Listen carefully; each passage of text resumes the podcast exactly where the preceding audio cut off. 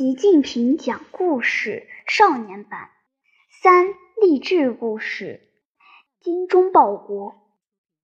我看文学作品大都是在青少年时期，后来看的更多的是政治类书籍。记得我很小的时候，估计也就是五六岁，母亲带我去买书。当时我母亲在都中央党校工作，从中央党校到西苑的路上有一家新华书店。我偷懒不想走路，母亲就背着我到那儿买岳飞的小人书。当时有两个版本，一个是《岳飞传》，一套很很多本，里面有一本是《岳母刺字》，还有一个版本是专门讲精忠报国这个故事的。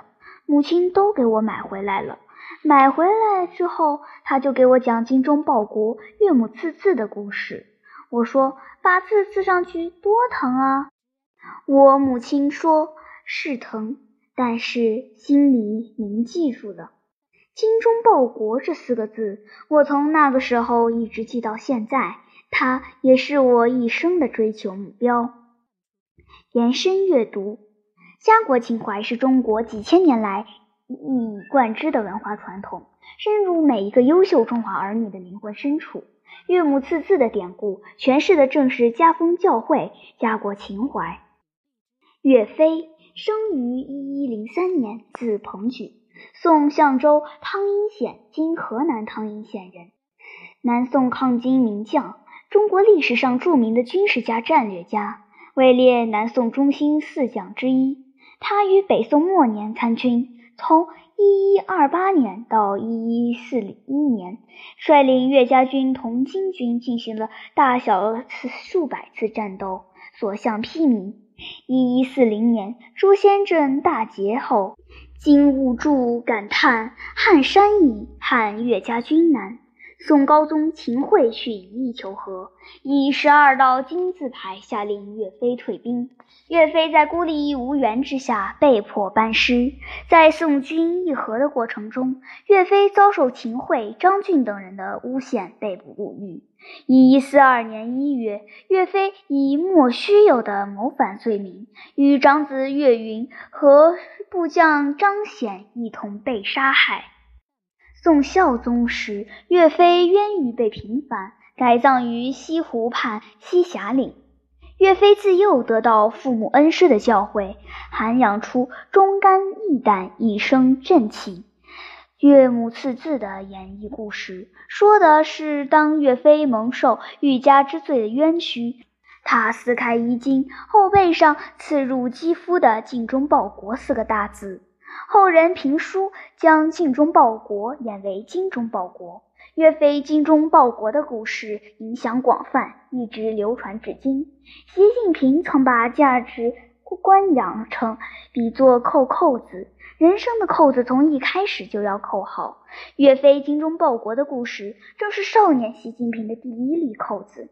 习近平在文艺工作座谈会上讲述自己的文学情缘时，回忆了《岳飞传》对自己的影响。精忠报国中蕴含的家国情怀，激励他心怀人民，奋斗不止，常怀爱民之心，常思兴国之道，常念复兴之志，正是共产党人家国情怀的生动写照。英雄出少年。纵观世界发展史，许多思想家、科学家、文学家的重要创造，都是产生于风华正茂、思维最敏捷的青年时期。共产党宣言发表时，马克思是三十岁，恩格斯是二十八岁，牛顿和莱布尼茨发现微积分时，分别是二十二岁和二十八岁。达尔文开始环球航行时是二十二岁，后来写出了著名的《物种起源》。爱迪生发明留声机时是三十岁，发明电灯时是三十二岁。居里夫人发现雷、土、坡三种元素的放射性时是三十一岁，由此得了诺贝尔奖。爱因斯坦提出狭义相对论时是二十六岁，提出广义相对论时是三十七岁。李政道和杨振宁提出，若相互作用中与称不守恒定律时，分别是三十岁和三十四岁。西汉的贾谊死时三十二岁，王勃写下了千古名篇《滕王阁序》，死时才二十七岁。延伸阅读：如果我们选择了最能为人类福利而劳动的职业，那么重担就不能把我们压倒。因为这是为大家而献身，那时我们所感到的就不是可怜的、有限的、自私的乐趣。我们的幸福将属于千百万人，我们的事业将默默的，但是永恒的发挥作用的存在下去。而面对我们的骨灰，高尚的人们将洒下热泪。这段文字选自名为《青年在选择职业时的考虑》的文章，它出自十七岁的马克思之手。当时，马克思适逢中学毕业，面临着升学还是就业的取向选择问题。身边的同学或是希望成为诗人、科学家或哲学家，或是打算去当教师或牧师，或是希望能过上资本家的豪华生活。马克思则把职业选择提高到对社会的认识和生活的态度上。加以考虑，于是就有了这篇惊世之作和这段惊人之言。牛顿、达尔文、爱因斯坦、居里夫人，无一不是年纪轻轻就完成了重大发现和发明。青年时期是一个人进行思维创造活动的最好年龄，头脑敏捷，精力旺盛，对知识经验的积累和掌握也较为快捷。而且思想包袱少，敢想敢干，敢作敢为，风华正茂的青少年时期，往往也是新发现、新创造、新知识涌现的时期。这几乎是一条普遍性的规律。中国历史上也不乏。年轻时有为的英才俊杰，西汉贾谊少年时便有才名，汉文帝征召他为以博士之职。当时他只有二十一岁，在所聘博士中年纪最轻。贾谊后来担任梁怀王太傅，写就《治安策》，针对文帝时期匈奴侵边、制度疏阔、诸侯王割据等问题上，书陈述的政事。毛泽东称赞《治安策》是西汉一代最好的政论。唐代文人王勃六岁即能写文章，文笔流畅，被赞为神童。他虽然二十七岁不幸溺水精气而亡，却留下了《海内存知己》“天涯若比邻”“落霞与孤鹜齐飞”“秋水共长天一色”等千古名句。习近平对青年成长成才极为关注，在同团中央新一届领导班子成员集体谈话时，向他们发出了带头刻苦学习、带头苦干实干、带头严格自律、带头联系青年的嘱托。榜样是最好的说服。他引述马克思、牛顿、王勃等人青年时期的大作为的经历。正是为了鼓励团中央新一届领导班子乃至全国广大青年坚定奋斗决心，成就非凡事业，习近平愿意跟青年人打交道，经常勉励青年人保持奋斗精神、奉献精神。他先后北给北京大学考古文博学院二零零九级本科团支部全体同学、华中农业大学本与志愿服务队、河北保定学院西部支教毕业生群体代表回信，勉励他们把人生理想融入国家和民族事业中，努力成为祖国建设的有用之才、栋梁之才。在同北京大学师生的座谈会上，还以穿衣服扣扣子为例，告诫青年抓好价值观养成，人生的扣子从一开始就要扣好。青年一代必将大有可为，也必将大有作为。在习近平看来，这是长江后浪推前浪的历史规律，也是一代更比一代强的青春责任。革命的青春。在我们党的历史上，很多卓越领导人，在青年时代就确立了革命理想，立志为民奋斗。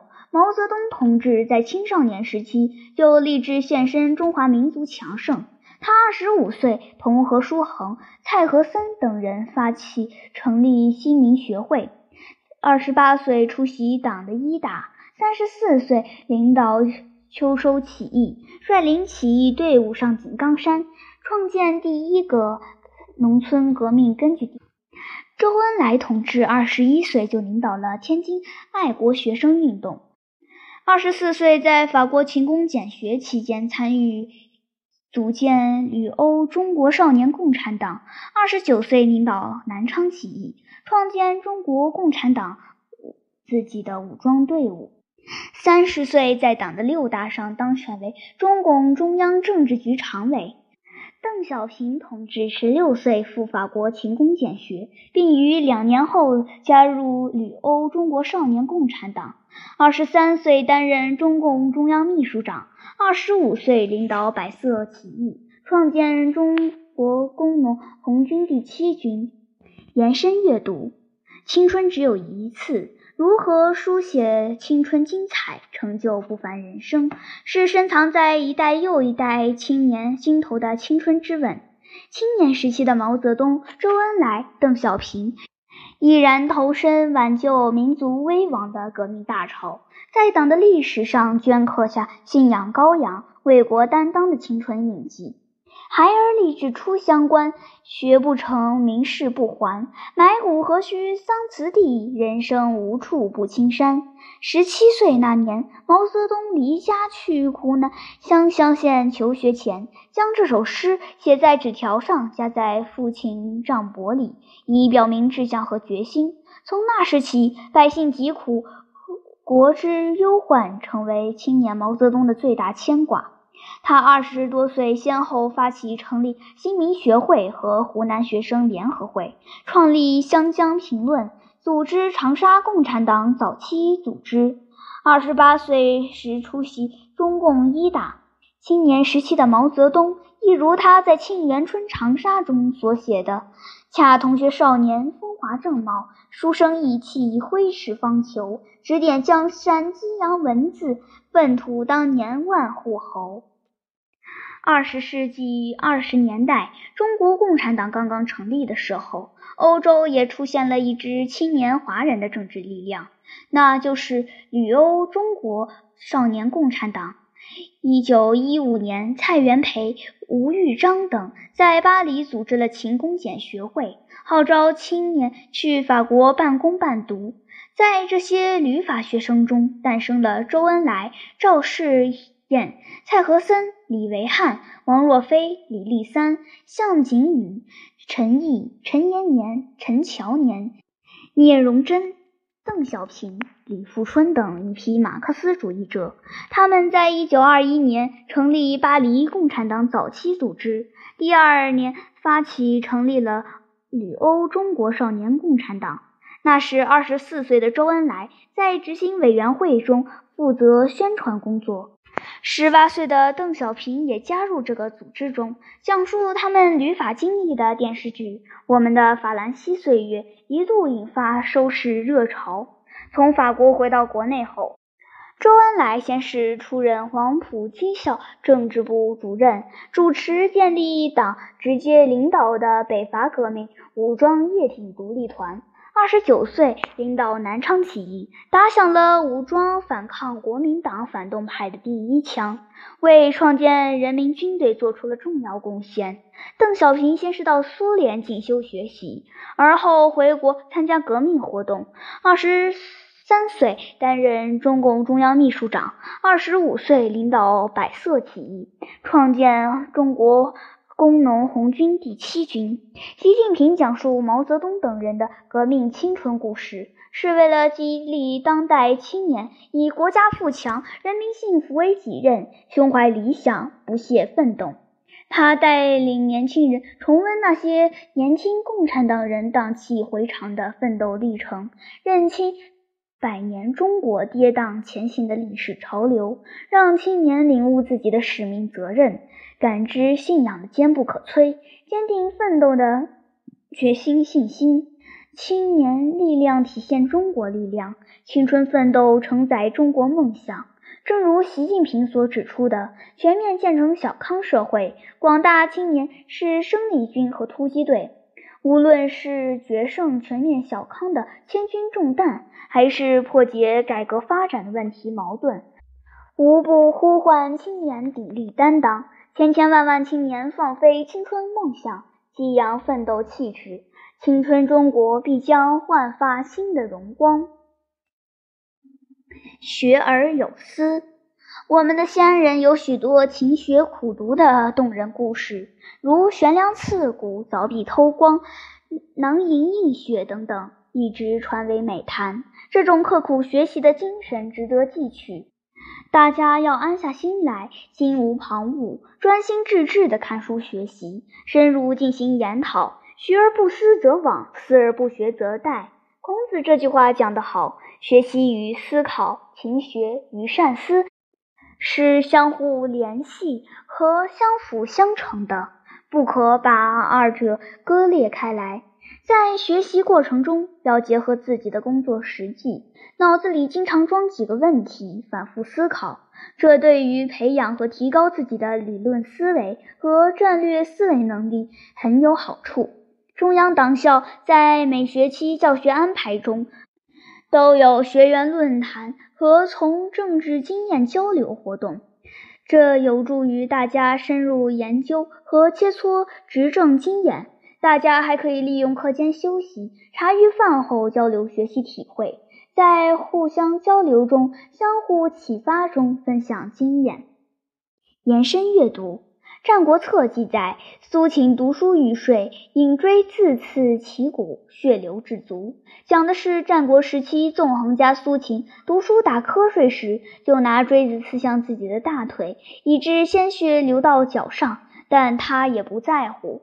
《汉书》也有勤奋学习的故事。孙敬，字文宝，好学，晨曦不休，及至眠睡疲寝，以绳系头，悬屋梁。说的是汉朝书生孙敬勤奋好学，晚上为避免发困，将绳子的一头绑在自己的头发上，另一头拴在房梁上，这样一打盹儿，绳子就会牵住头发，把头扯痛就清醒了。头悬梁和锥刺股两个故事合在一起，便有了悬梁刺股的成语。凿壁偷光讲的是西汉大文学家匡衡幼时凿穿墙壁，借邻居家烛光读书的事。匡衡家境贫寒，没有蜡烛供他夜间读书，于是他在墙壁上凿出一个洞，引来邻家的光亮，借以夜读。同样是贫困家境，同样是珍惜时间多读书，近代车银的妙招是抓一把萤火虫照明读书。孙康则利用雪的反光读书，这就是囊萤映雪的故事。夜以继日，苦学不倦，成为他们的集体写照。学习也要讲究方式方法，《论语》的主张颇具参考价值：“学而不思则罔，思而不学则殆。”只学习而不思考，就会因为迷惑而无所得；只思考而不学习，就会精神疲倦而无所得。习近平十分重视思考在学习中的作用。思考是阅读的升华，是认知的必然，把书读活的关键。这就是像爱因斯坦说的：“学习知识要善于思考，思考再思考。”我就是靠这个方法成为科学家的。